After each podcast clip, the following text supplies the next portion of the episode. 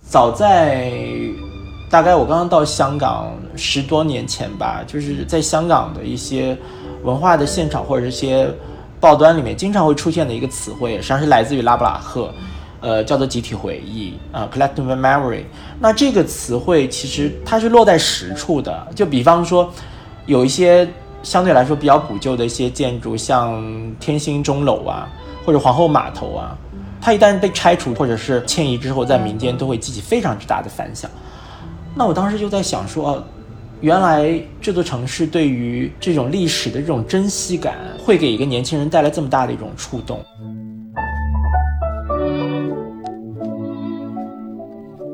很难想象说，一个城市的这种古城墙，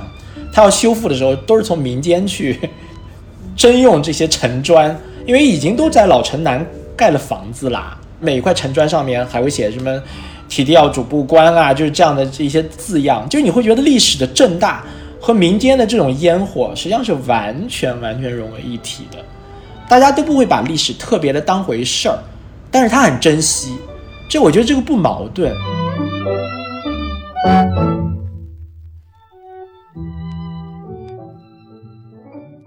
各位听众好，欢迎来到晨记播客，我是王岳洲。这期节目呢，我们会来聊一聊关于记忆跟文本中的南京。二零一零年前后，就是有一本关于南京的一个小说，叫做《朱雀》问世。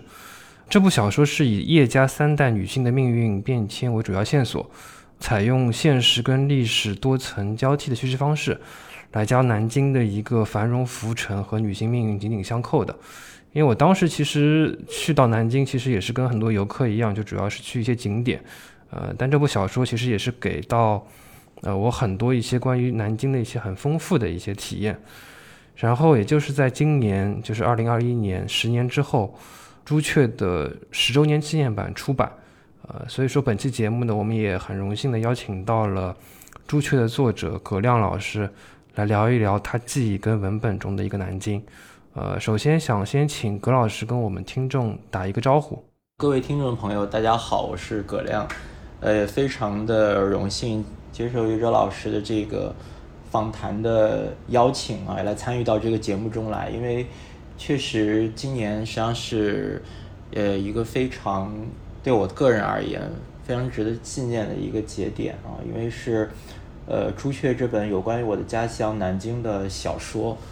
呃，在十年之后，以一个新的版本、新的形式，跟各位朋友见面，我相信就是在这个节点上，我刚才讲到的其中的意义，呃，不光实际上是对这十年的，呃，也是我自己的一个写作的历程的一个总结，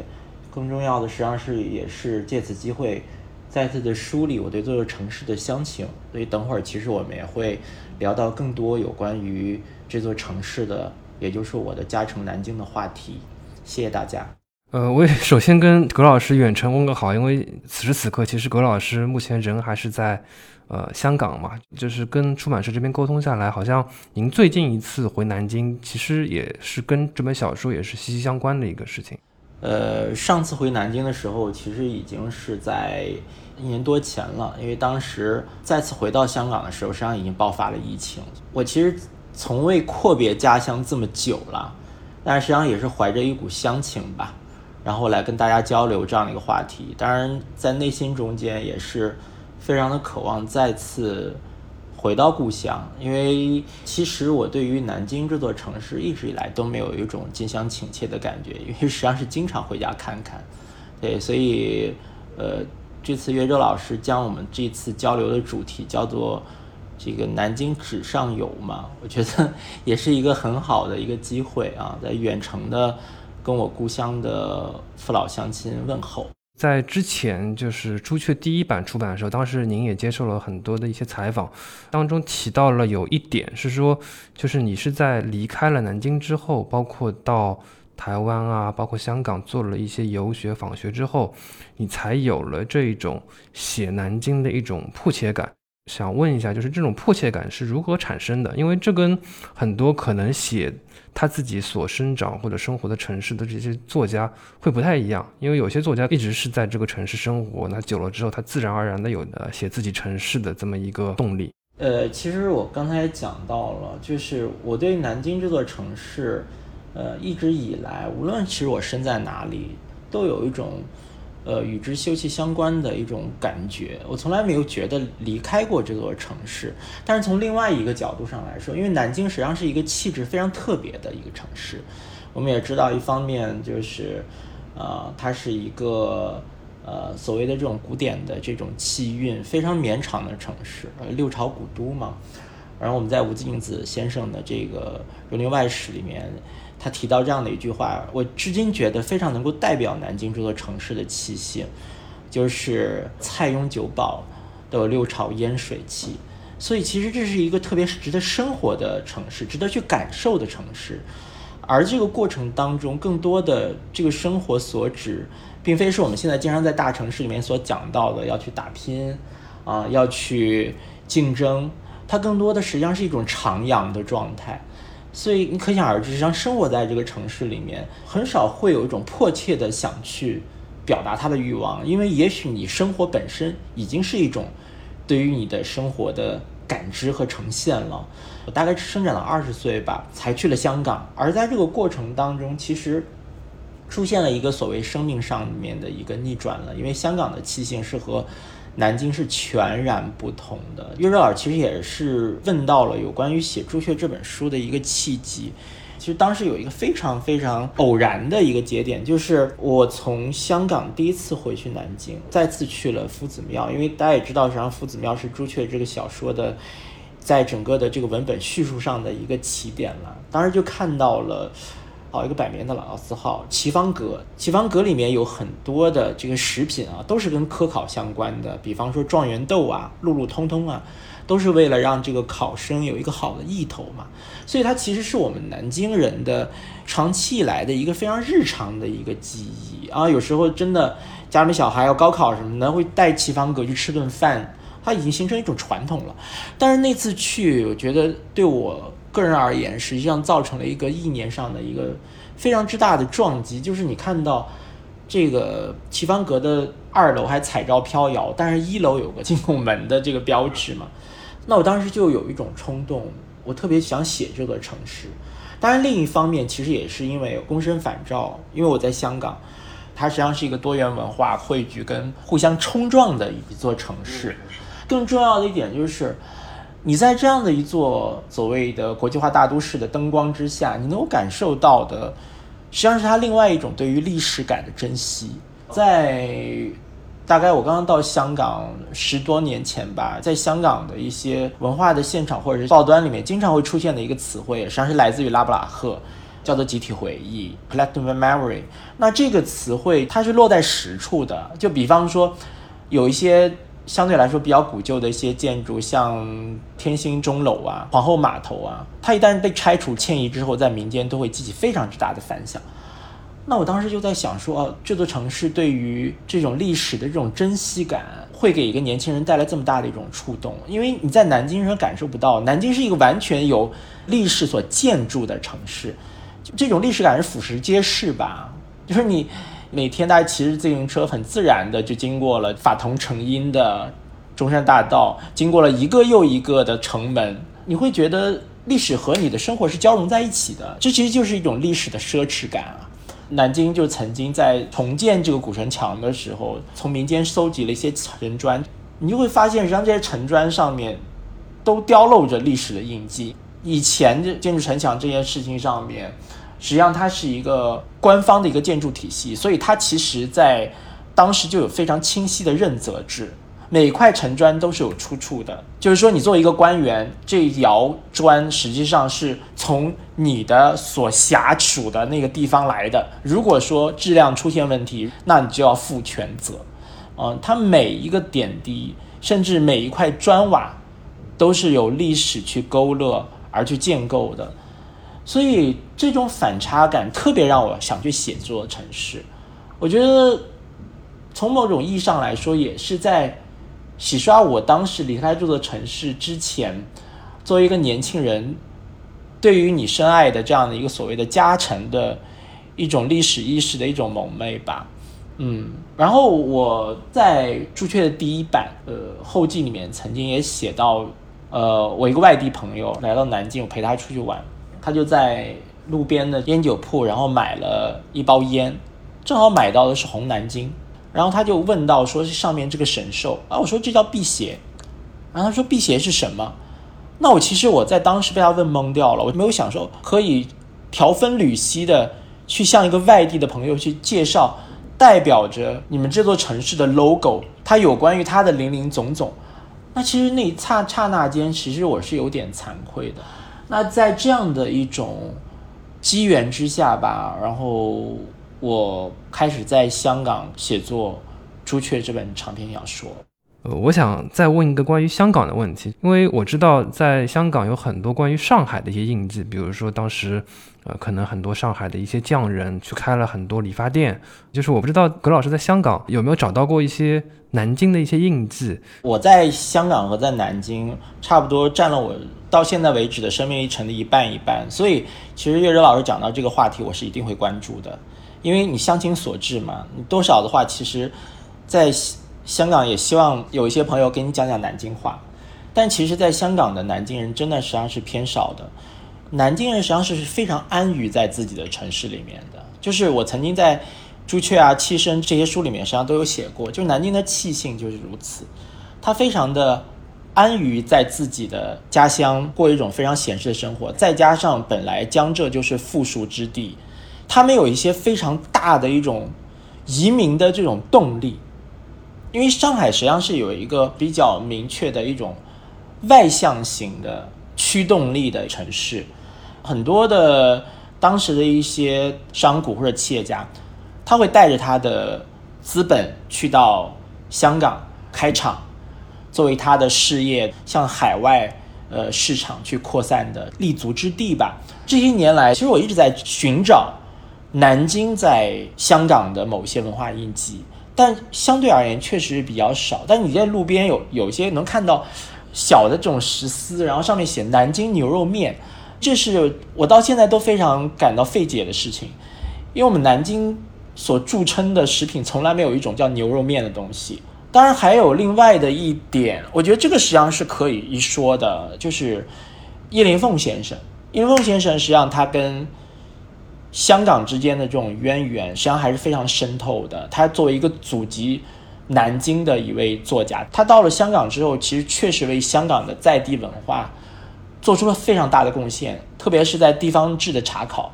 层面，我们都看过，大概看过一个有关于香港的电视剧嘛，叫《张宝仔》啊，他是香港非常重要的民间的文化传统的其中的一环，但这个人物并不是香港的本土的学者考证出来的，而是来自于叶灵凤先生啊，叶灵凤先生大概写了三篇非常重要的文章。把这个人物从一个民间的传说，让他逐步的成型，让他在历史的节点上落在实处，所以他其实是对于香港本土的文化的丰盛做出一个非常之大的贡献的。从另外一点来说，我觉得南京的好处就是他对于移民文化传统实际上是非常尊重的，而且他会非常自然的融入了南京，所以我觉得。南京这座城市非常妙的地方，就是它的包容感。南京的方言其实也是蛮有趣的，就是南京实际上是一个典型移民造就的一个方言。外地的朋友听过了上海话、长春话、苏州话之后，你再到南京，哎，你觉得怎么？南京作为一个江南的城市，它的方言这么好懂？因为五胡乱华、一贯南渡之后，北方的所谓的士族啊，纷纷南下，带来了他们的语言，叫做洛阳雅言。南京当时又有自己的土著。土著讲的实际上是近乎于刚才讲到的江南的吴语，当时的南京叫做庶音，庶民的庶，它相对于洛阳雅言，它没有让它壁垒分明，哎，而后来把它融合在一起，形成了叫做金陵雅言。那金陵雅言非常的接近我们现在所听到的南京话了，所以其实一度南京话是作为。整个的中国的一个所谓的官方的语言或者国民正音的一个标准的，因为它里面既有北方话的一些特点，但是又完美的保留了南方的语言中间的一些特征。这实际上就是这座城市的本身的它的一种气质的一种象征。我觉得南京人实际上对自己的无论是文化的气质也好，还是生活的状态也好，实际上是非常满意的，所以不会有这么大的驱动力去移民到外地去。对，就是它的兼容并包的能力非常非常强，所以说它能够吸纳很多不同地方、不同族群的一些很好的东西。因为南京有一大片清真的一个街区，这其实也是南京兼容并包的一个小的一个例子吧。太平天国进入到南京之前，其实南京还有一个相对来说很独立的一个区域，就是你在法国人留下来的地图上面还能够看到叫 Man City。主要的人口实际上都是满族人，就是它能够形成一个非常独立和自觉的这样的一个文化区域，然后和这座城市的整体的文化气息去融合，就包括说，肉老师刚才讲到的清真文化的这样的一个部分。到我那一代啊，小学的时候，在我班上还有大量的回族的同学，他们还是保留了自己一些民族或者宗教方面一些传统啊。就比方说，我们当时课间要加餐嘛，但是要照顾这些同学，所以就要做一些适当的一些调整，这些都是很日常的事情。因为我这边也有查到，就是葛老师的，就是家族其实跟中国的大历史息息相关的嘛。呃，包括您的祖父葛康瑜老先生本身也是著名的艺术史学者，毕业于杭州国立艺专。国立艺专其实也是您的另外一本小说。呃，北渊的一个发生地，他当时的一个校长呢，其实就是林凤眠先生，老师呢是潘天寿，呃，同学里呢还有一个大师是李可染，呃，他的一个太舅公陈独秀是新文化运动的一个发起人，呃，表叔公邓稼先呢也是中国的原子弹之父，呃，我不知道就是这样的一个家庭，包括对您本身儿时的一些审美的，包括阅读趣味的一个呃培养，给到你什么样的印记？其实我在我在北渊这个小说里面也都有稍提到吧，我我觉得他们对我的影响实际上是潜移默化式的吧。我的祖父对我的影响比较大的一点，就是说在他们身上看到了什么样的这种东西。我的祖父他是一个艺术史的学者，他当然没有直接的参与到如火如荼的这种。呃，政治的现场中间，但你能够感觉到，实际上他身上有一种家国的这种情怀，就在他的著作，包括他的一些作品当中，实际上已经非常深透的呈现出来了。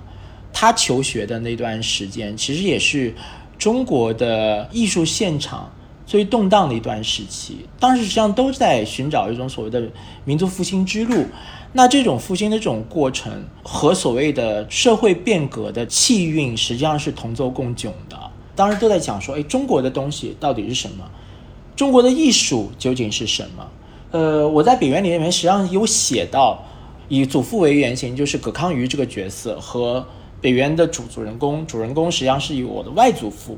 为原型，就是他们两个人之间有关于当时中国的艺术现场的有一段谈话。实际上，我们现在经常讲的一句话啊，就是讲说讲好中国故事。我觉得这实际上不是一个很虚泛的概念，而实际上是很多实际上是可以被落到实处的。那活力专里面两个非常重要的师长，其中一位是当时的老校长林风眠，另外一位是潘天寿。两位师长在我的祖父身上的这种影响，实际上它是两个不同维度的。潘天寿实际上是以民族为本的嘛，因为。对于国立艺专来说，他的出现实际上是相对来说是比较特别的。他当时实际上是作为国画专业的这个老师，实际上在整个，呃，可以讲是国立艺专的，呃，所谓的在当时的这种艺术的体系里面，他实际上不是占据一个所谓的主流的地位的。嗯，因为。呃，从林风眠的这样的一个角度，他更多的实际上是在意的中学为体而西学为用，他要把更多的来自于这种西方的有关于艺术的成分元素，甚至于这种审美的取向引进到中国来。所以其实两个人艺术的观念并不是整齐划一的，他们有各自的一种方向。国立专实际上赋予我祖父的一个非常好的影响，就是他有一个非常包容的这种气象在其中。所以我最近重读我祖父的《狙击曾看》这本艺术史著作，你明显能够感觉到，他实际上在探索所谓中国当时的这种艺术之路，看到西方的这种好东西，但是不舍弃中国已然存在的有关于艺术建构乃至于艺术史的沉淀留下的这些精华的这些部分，字里行间都能够感觉得到，所以。通过这种方式对我的影响也非常非常的大，因为我在大学里面教授文学，同时之间也在进行文学创作，实际上也在反复思考文学是什么东西，特别是中国的文学应该呈现出了一种什么样的一种样貌。我觉得这些。对我个人而言都是非常好的一种启发，因为在我儿时的时候，我的父亲实际上对我的影响主要体现在阅读的层面嘛，他比较的关注古典方面，特别是有关于笔记小说这个部分，所以在我很小的时候就读了一系列的这种笔记小说，包括说《东京梦华录》啊，然后包括《阅微草堂笔记》啊，甚至还有包括一些方言的类型的小说，像《和典》。就是这个，实际上从某种意义上来建构了我当时的一种文学的审美。呃，我父亲同时他因为他学俄语的，所以看了一些有关于旧俄时期的一些小说。中间我们能感感觉到，来自于另外一个民族的他的对于文学建构的一种格局，和中国的这样的一种有关于所谓语言叙事的一种门槛，它其实并不是壁垒分明的，它实际上是可以进行某种意义上的融通的。那我其实我觉得，这一点对我少年时期的这种文学的养成，还是十分有意义的。对，您您刚刚提到的当时艺术从业者在想的这个民族复兴的事情，我正好想到，其实这些东西在南京，包括在上海的有一些建筑上，其实也可以找到一些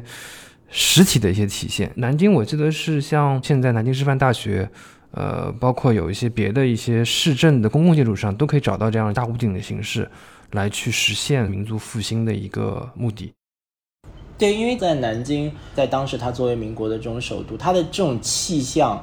从某种意义上来说，当然是有一个古今贯通、同时之间中西融汇的这种取向所在嘛。中山大道本身它的出现，实际上有一个。非常重要的文化意味，在当时叫民国子午线嘛，而且它实际上有一个非常重要的一个历史渊源，就是为了迎接曾庄先生的棺椁去到中山陵，所以你能够感觉到，在当时对于南京的整个的它的城市规划或者重塑的影响。南京本身，我其实在朱雀的第一页就有写，它曾经是整个全世界的第一大城。非常幸运的是，它有非常完整的。一个城墙的一个轮廓，给我们留下来去考据历史的依据。所以我在朱雀上面，这是一这个新版仍然是附了一张地图。你能够感觉到，实际上这个城市的这种古典的轮廓，并没有因为这些现代的因素，甚至于说当时民国的这种新的这种城市勾勒乃至于规划的影响，而产生一种推导性的变化。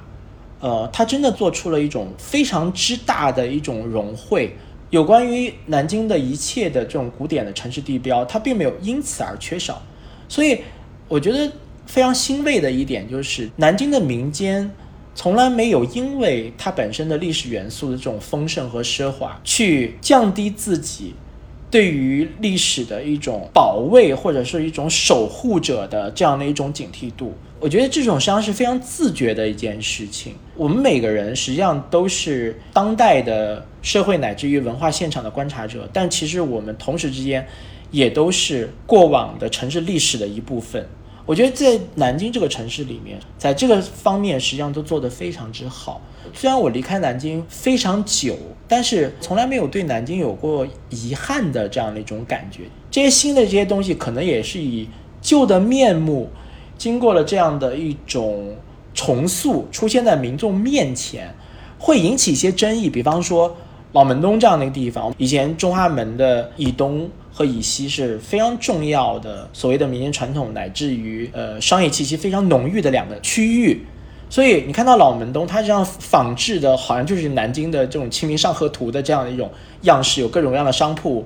有各种石狮，有各种各样匠人的这种铺头。有一些声音就讲说，哎，这就是一个伪南京，这就是一个类似于新天地的所在。但是我回去看过以后，我又不这么觉得。实际上，它是有关于传统的一个文化符号。那这个文化符号以一种实体的方式来表达，就是你不能指望说每一个有类似的这种街区都能做到百分之百的这么原汁原味。它实际上在提示这座城市的历史，在提示这座城市在它的文化的这种天际线上面曾经有这样一个节点。我其实我觉得就足够了。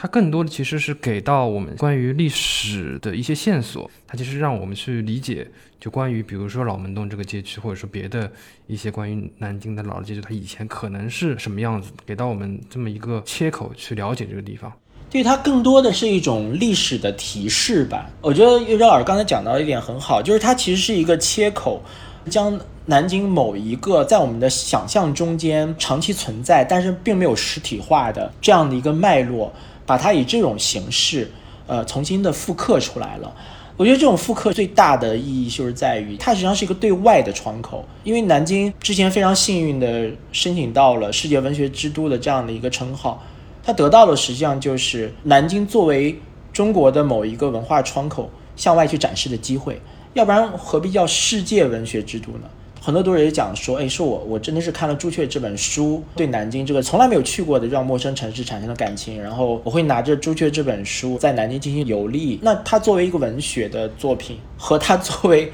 这样的一个所谓的这种行脚指南的这种意义，哪个更大一些？其实我觉得这两个并不矛盾，因为文学实际上它是一种叙事的文本，而在这个叙事的文本中间，它是一定是包含着。这种文化推介的意义在其中的，特别是你作为一个城市为背景的这样的一个小说，所以我自己回顾这十年，我觉得朱雀在我当下看来，可以是一个写的更加好的小说，因为你自己的阅历在产生变化，文学观、价值观、历史观实际上也都会慢慢的成熟，但是我仍然觉得这个小说在那个青春的节点上在写，实际上是有意义的。就是你现在重新的去演绎这样的一个题材，你的结论可能是不一样的，你的叙事的方式可能是不一样的，你可能会缺少了在那个年纪才有的一种有关于文化的一种锐度，所以去看自己十年前写的东西，在内心中间也会有一种双重的一种意味，一个是你作为一个当时的作者的回顾，一个是你作为现在的读者。在对于十年前的这本书的一种感受和评估，这个实际上中间会有一种陌生化的一些东西。因为老实讲，在出这个十周年版中间要做一些修订之前，其实我自己已经很久没有读过这个小说了，读下来也有一些蛮新鲜的感觉跟思考在其中。就是前面葛老师也提到辟邪，辟邪其实就是在南京郊区不远处，他们其实是从六朝至今一直保留到现在的一些比较原真性的一些景点。因为我当时我就是从栖霞山上下来骑车，然后去到了这些节点上，当时的这些周边的居民，他们实际上跟这些呃历史的这些神兽的石刻实际上是打成一片的，他们可能是会直接是在这些神兽的雕像的身上去晾衣服或者晒白菜。就是在那个地方是有一种另外的一种历史跟现实交错的一种感觉，然后这又是在离南京城区不远的一个地方，我就觉得很神奇。就是其实你在朱雀的小说当中也用了一个词叫做六朝的一个烟云，呃，这个我感觉是可能是南京的另外一个特点。对，所以我觉得南京作为一个城市很有魅力的一点，就在于它一直以来都有非常深重的一种民间感。我们现在讲到说对南京的定位啊，就叫六朝古都，有的讲叫十朝都会。我不知道大家注意到没有，它其实出的都是小朝廷，就是 李商隐讲是说三百年间同小梦，中山何处有龙盘。南京一定是有王气的，但是这个王气都很短暂啊。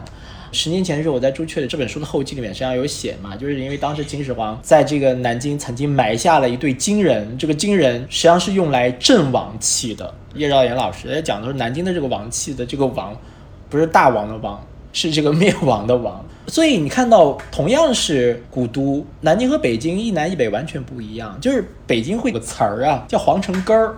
他们会有一种很清晰的作为一个帝都的这种市民荣誉感。但是南京人真的很少会对外宣称，然后说我是六朝古都来的。历史在我们身上的这种遗留，它是渗透到民间的，很难想象说一个城市的这种古城墙，它要修复的时候都是从民间去征用这些城砖，因为已经都在老城南盖了房子啦，而每一块城砖上面还会写什么“提调主不官”啊，就是这样的一些字样，就你会觉得历史的正大和民间的这种烟火实际上是完全完全融为一体的。大家都不会把历史特别的当回事儿，但是他很珍惜，这个不矛盾。就像我家里面很日常的一样东西，哪怕是你一个腌菜缸，你也不要随便拿走，但他又不会把它供起来，这个实际上是两个概念。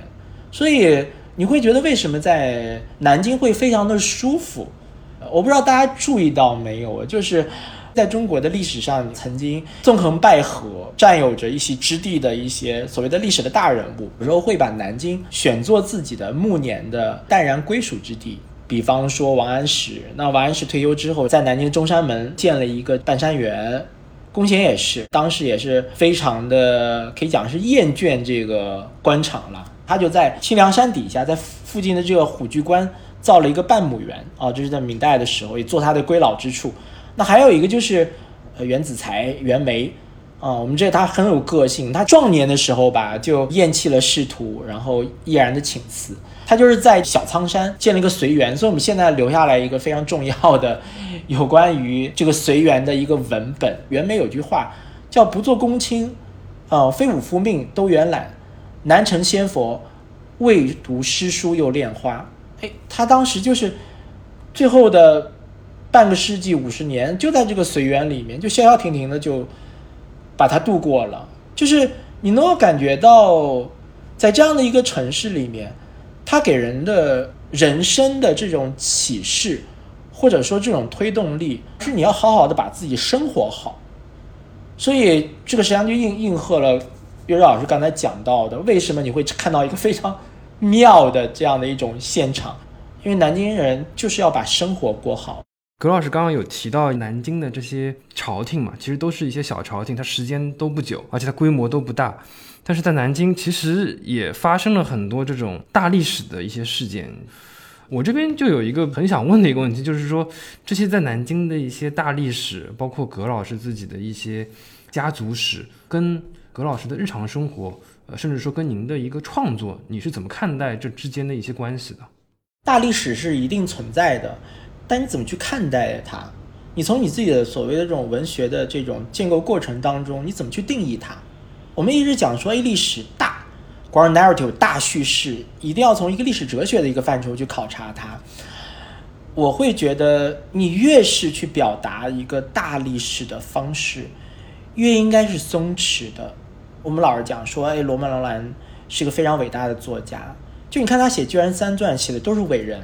但他写的都是日常的伟人，写的都是这些伟人和我们的凡人休戚相关的最日常的部分。就是我当时是非常的受他的这种创作理念的一种启发。就是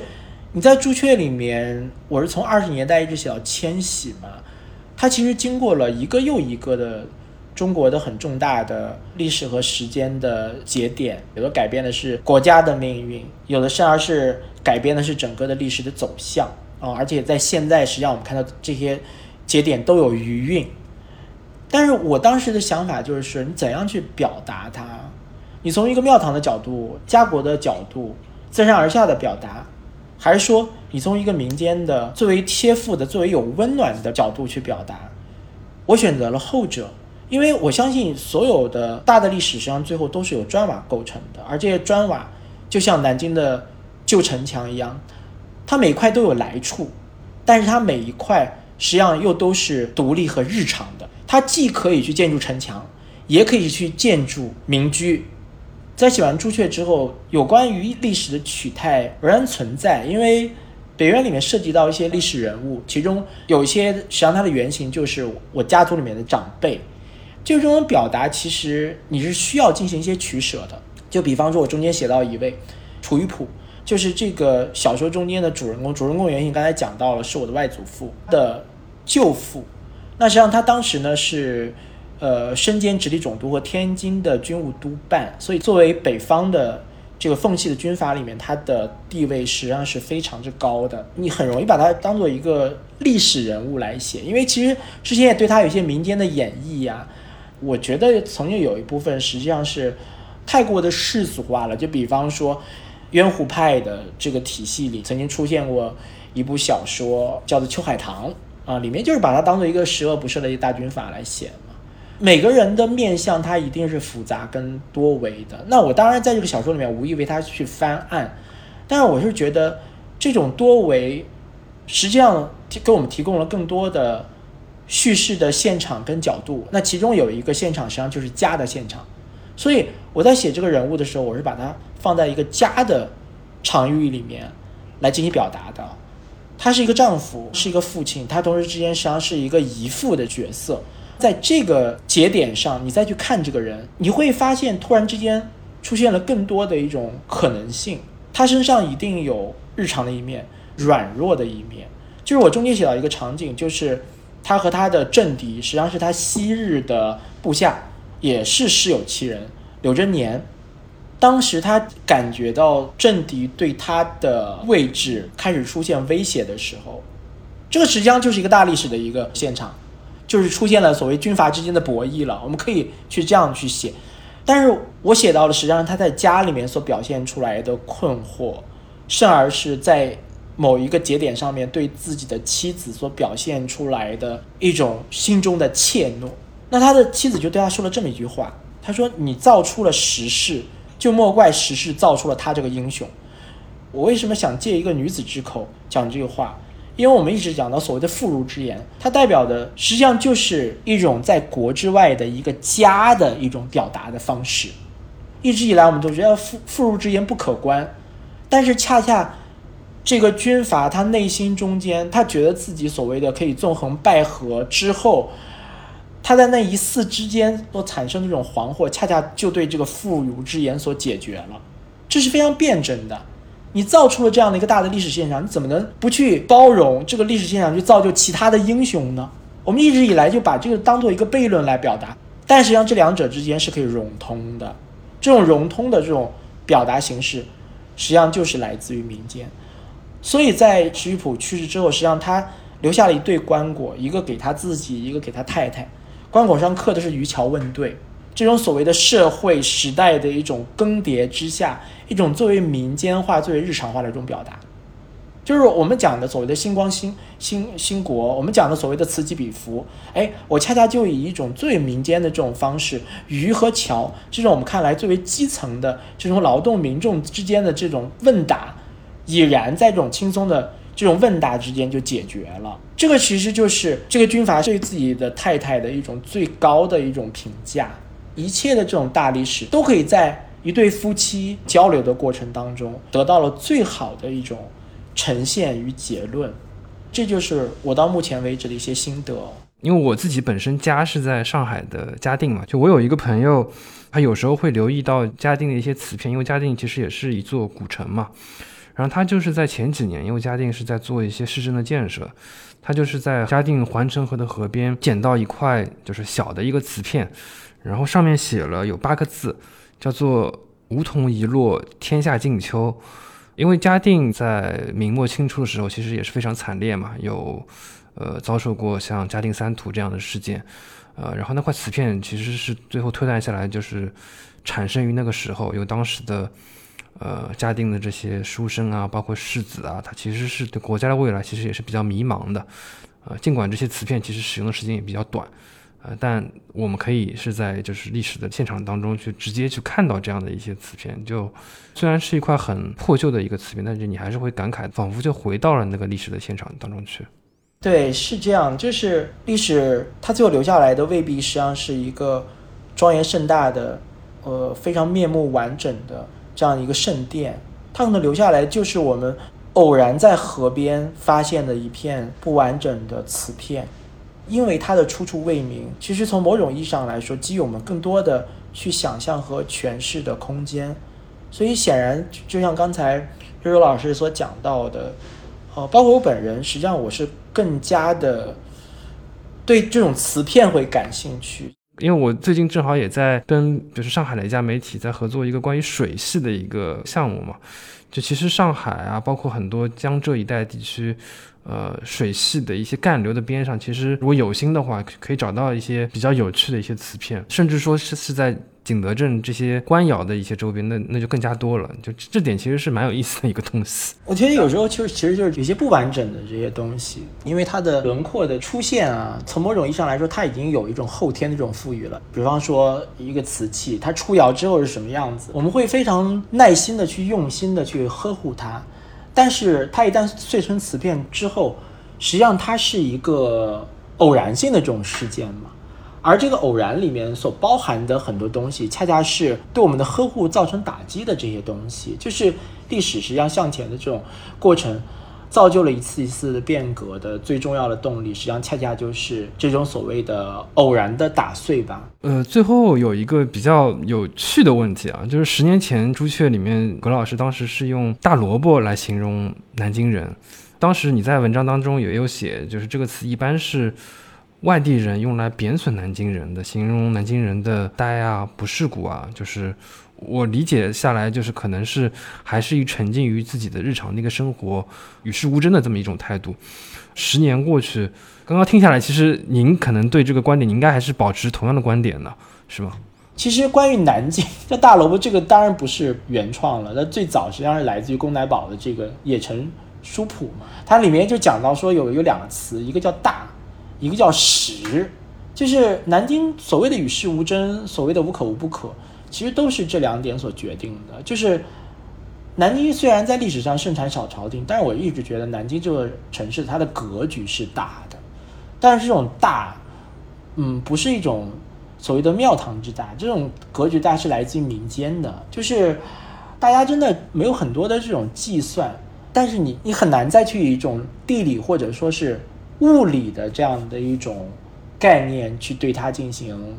呃定义了。在全球化的这样的一种文化格局的这种卷裹之下，你很难不参与到其中。但我觉得，实际上这是另外的一个去深究的一个话题了。更多的，我觉得实际上是一个虚拟的社区所带来的，就是。我们现在的交流平台已然发生了非常大的一种变化吧。我记得在我读书的时候，南京还有一个 BBC 叫西四胡同，当时在整个南京，包括南京以外的一些周边城市，现在全国都是有一定的影响力的。但是你仍然能感觉到这种 BBC 的这种交流方式，它做模拟的一个。所谓的这种虚拟的社区，它仍然是一个南京的一个本地化的气质相当之明确的这样的一个社区。但是现在出现了一些新的，像朋友圈啊、微博啊，然后也包括说脸书啊这一系列的出现之后，你会觉得它实际上在慢慢的将地域化的一些东西在消失。这个时候，你就很难再去精准的定义所谓的南京人是什么样的一群人了。南京本身，它作为一个文化的坐标，它的意义是仍然存在的。但是说你很难以这样的一个城市的气质去概括所有生活在城市中间的人了。他们的性格、他们的记性、他们的整个的行为的这种方式、思想的立场与形态，已经不会再为这座城市所规约了。所以你说让我现在去讲说南京，特别是青年一代，他身上还是都是有这种非常大的一种萝卜气，真的也很难说。我不知道葛老师关不关注足球啊？之前苏宁他有两支球队嘛，就一支是江苏苏宁，一支是国际米兰。他去年其实两支球队都拿到了各自联赛的冠军，但两支球队的情况其实都不太好。江苏苏宁他当时应该是在拖欠工资情况之下，就是艰难的拿到了中超冠军。这也可能也是跟这座城市的一些性格，呃，有某种相似的地方在吧？你刚才讲到的，当然是从一个球队本身的它的建制的这个角度去讲的，说可能球员自己相对来说还是比较平和，没有这么多的计算。但其实南京人对于足球这方面来讲的话，他还是蛮有自己的追求的。就是其实以前，呃，在我的读书的那个时代，其实你知道。很多的客队啊，都可能要在南京踢。但南京的话，实际上它的主场就是球迷，实际上是非常疯狂的。而且，南京的整个的呃民间的文化里面，一个绕不过去的其中一个话题是南京的粗口。我不知道你有没有听过。那南京的球迷，实际上对于主场这种维护的这种力度，真的是众生一口的去骂那句粗话，让客队慌了阵脚，落水而去的。就是南京人有时候也有他的任性和和执着，他需要有一些就是生活之外的一些出口，那可能体育是属于一个比较合法的一个途径。大家对南京可能会有一个误会，就是一直觉得南京是六朝金粉，就觉得讲起来它实际上是一个相对来说就是比较阴性的一个城市。但其实南京的民间这种雄性意味还是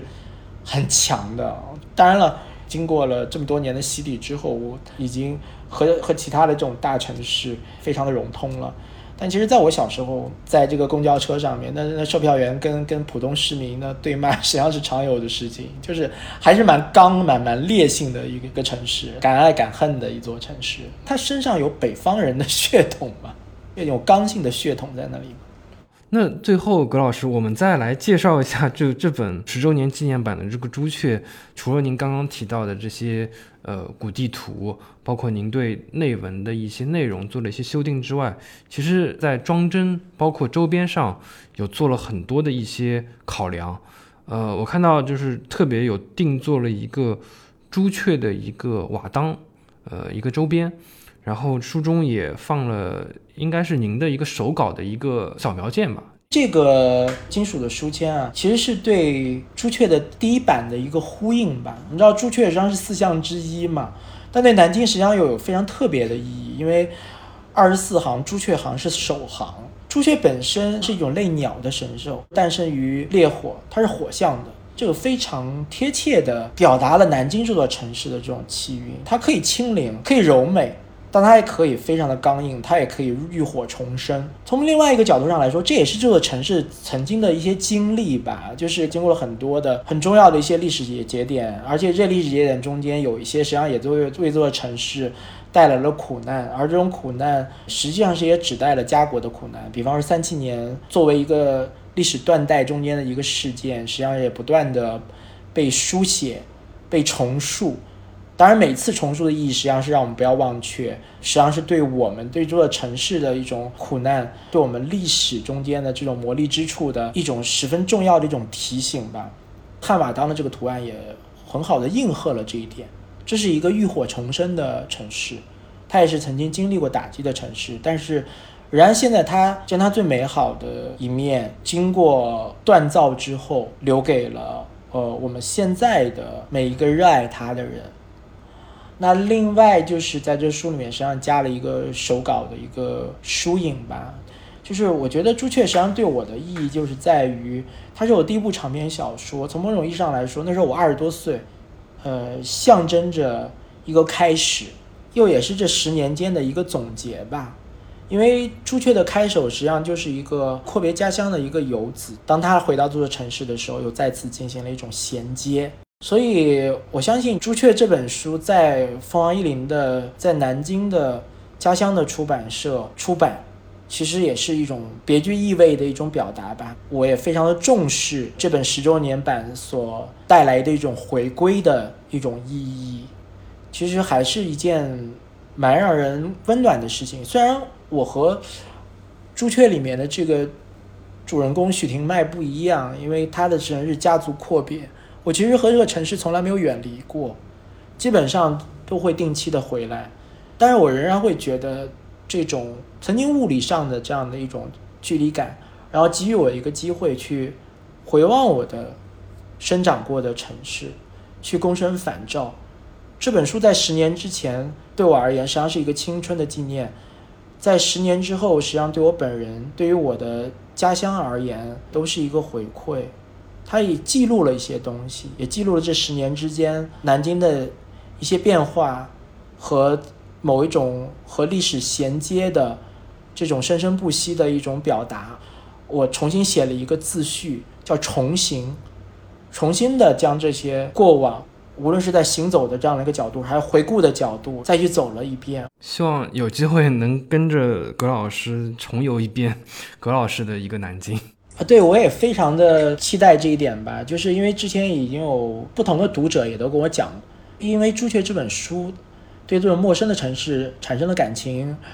然后其实有些读者的回馈，我真的觉得是蛮蛮动人的。就是有有读者讲说，当然因为朱雀这本书，然后专门考学考到南京来，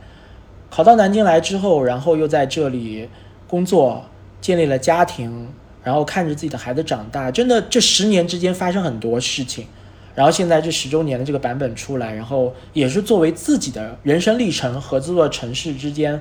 发生交集的一种纪念吧。就包括说这本书责编啊，是我在香港时候的研究生，当时他也跟我讲说，之所以选择南京作为自己的一个毕业以后工作的这样的一个地点，实际上也是因为当时在朱雀中间感受到了和这座城市心心相印的一种气息，所以把这本书来交给他去编辑，呃，我觉得也是很美好的。因为我我刚刚也在翻，就是意林关于朱雀的这个新版上市的推文嘛，也有读者下面在评论，就十年过去了，很多东西都有在变化，就可能您本人没有什么特别大的变化。其实变得还是蛮多的。从某种意义上来说，就是十年所发生的这种事情，不论是在你的人生经历，还是在你整体的这种感觉上面，一定会打上烙印的。我对南京这座城市就是感情，实际上是一如既往的呃深厚。但是你说让我在当下哦再去写《朱雀》这本书，可能整个的这本书的面目会有一个非常之大的一个改变。比方说，我很重要的一个场景就是启芳阁，启芳阁下面出现一个麦当劳，我当时真的很激动。但是以我现在的一种包容感，可能会觉得还蛮正常的，因为你星巴克里面。也出现在故宫嘛，对不对？我觉得就是有时候现代和传统之间不是不可以并存，但这种并存可以一种更为尊重的一种方式。所以可能有些观念还是和以前一致，但显然这种包容感会比以前更强一些吧？对。诶，我也很感谢读者一直以来就是。呃怎么讲呢？就是一种守望，或者说实际上是一种同舟共窘。因为我真的写的很慢，所以他们有的要等很多年。这也是一件很美好的事情，就是你可以跟你的读者共同成长啊。虽然他们说我我没有变，我我当这个话是是一种赞美，但是其实我内心中间能够体会到这种共同成长的这种感觉，文字上的这种交流吧，是一个非常好的一个契机或者桥梁。它实际上是能够达成读者和作者之间的一种长久的陪伴。从某种意义上来说，他们体现出来一种对于作者的一种非常大的一种尊重。然后曾经有一个读者就讲说：“说葛老师，我觉得对你最大的支持，实际上就是对你的书长久的一种默默的一种关注。”对我，我现在没有见过这个读者，但是十多年之间，实际上也都有有交流。内心还是很感动于这种彼此陪伴的感觉的，其实是跟在跟时间一起在做朋友。对，时间实际上是一个非常好的朋友，就是我们拥有彼此。葛老师最近有在读什么，就是想跟读者分享一下的书吗？我前段时间在读一本书《伦敦六百年》，就是这本书，我觉得很大的一个意义就是，你在这疫情期间，实际上你没办法去任何地方去旅行。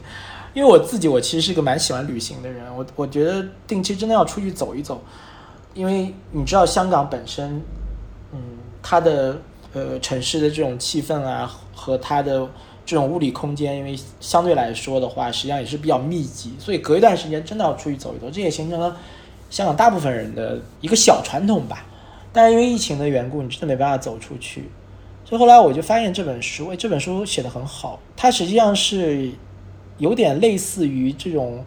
BBC 做的一种行脚节目，它对一个城市的表达，它不是一种全然的历史性的表达，它实际上是一种空间性的表达。好像一个人在讲述现场，会带着你去不同那样的地方去游历，这个就有点类似于这次主题叫城市的纸上游。从某种意义上来说，代替了我大概每年都要做的一些物理意义上的一些旅行吧。当然也希望朱雀也能够起到这样的一个功用。如果大家想来到南京来玩的话，那葛老师，如果就是以后就是随着疫情它可能慢慢缓解之后，就是飞出香港之后，你会选择是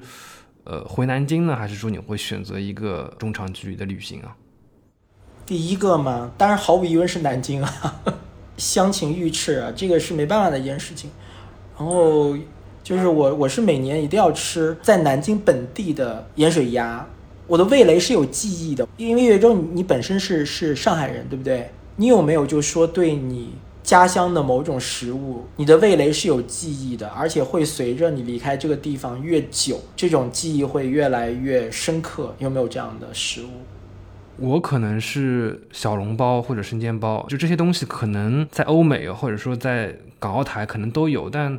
就是在上海的一些市井的一些小店，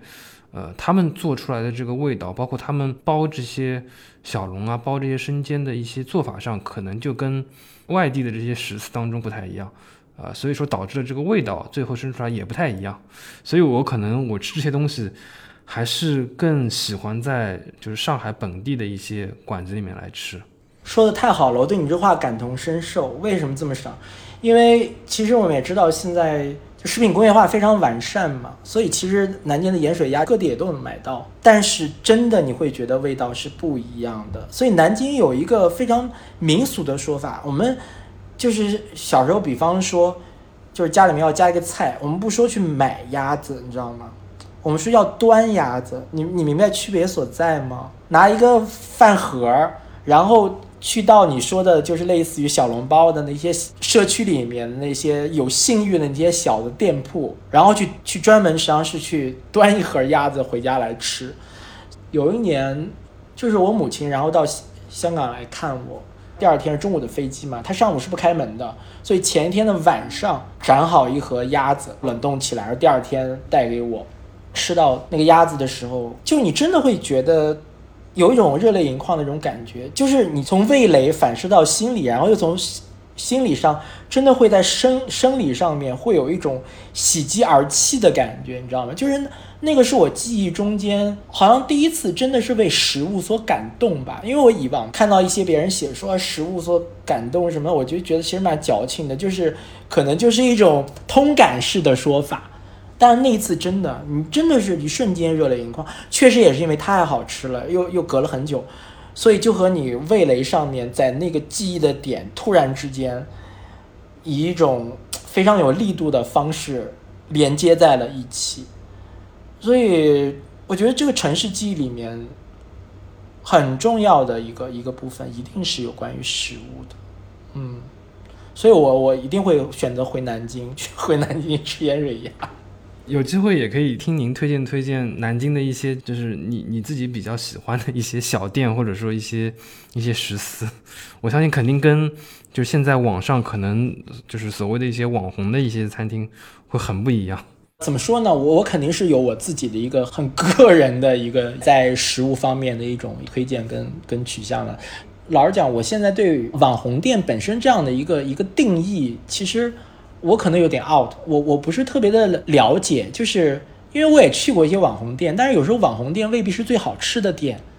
但大家仍然会趋之若鹜，它一定会有它的一个标志性的一个意义在其中。我我感觉 葛老师以后有机会可以去私人定制一些，就是关于朱雀版的一个南京的一个实体的一个漫游记。我希望能做一点这样方的贡献了。其实我下一部小说这个长篇实际上就是有主题是关于吃的。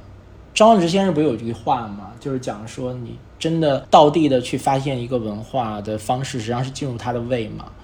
真的，我觉得，嗯，这个实际上是一个蛮值得去分享的话题，而且是又代表着我们每一天没有办法去回避的日常。那既然是日常，日常又是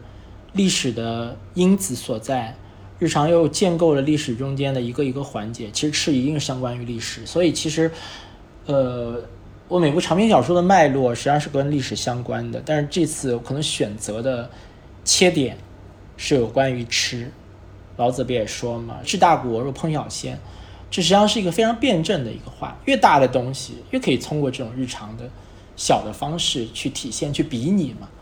所以希望很快有机会跟大家分享这个小说吧。嗯，非常期待这部小说。谢谢。好，那。今天就非常感谢葛老师的时间，呃，也希望更多的读者能够读到《朱雀》的十周年纪念版这部小说，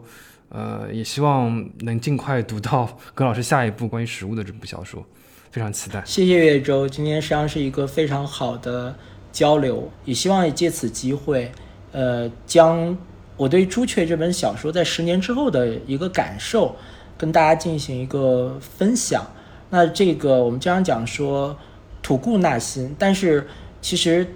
对于这个小说上来说，我希望实际上是留故而纳新。它里面实际上保留了很多在十年前我对于这个城市的感知，但同时之间呢，也吸收了一些新的对这座城市的一些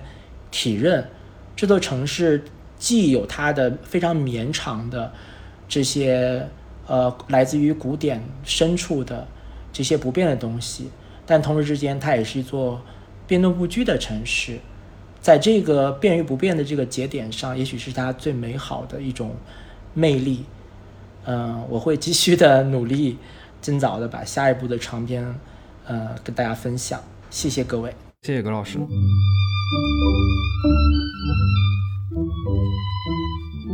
城际播客开通了微信听友群，欢迎大家搜索 CJBKXCS。也就是陈记播客小助手拼音的首字母，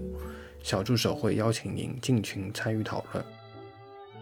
感谢收听本期节目，您可以在微博、微信上搜索“陈记播客”与我们互动，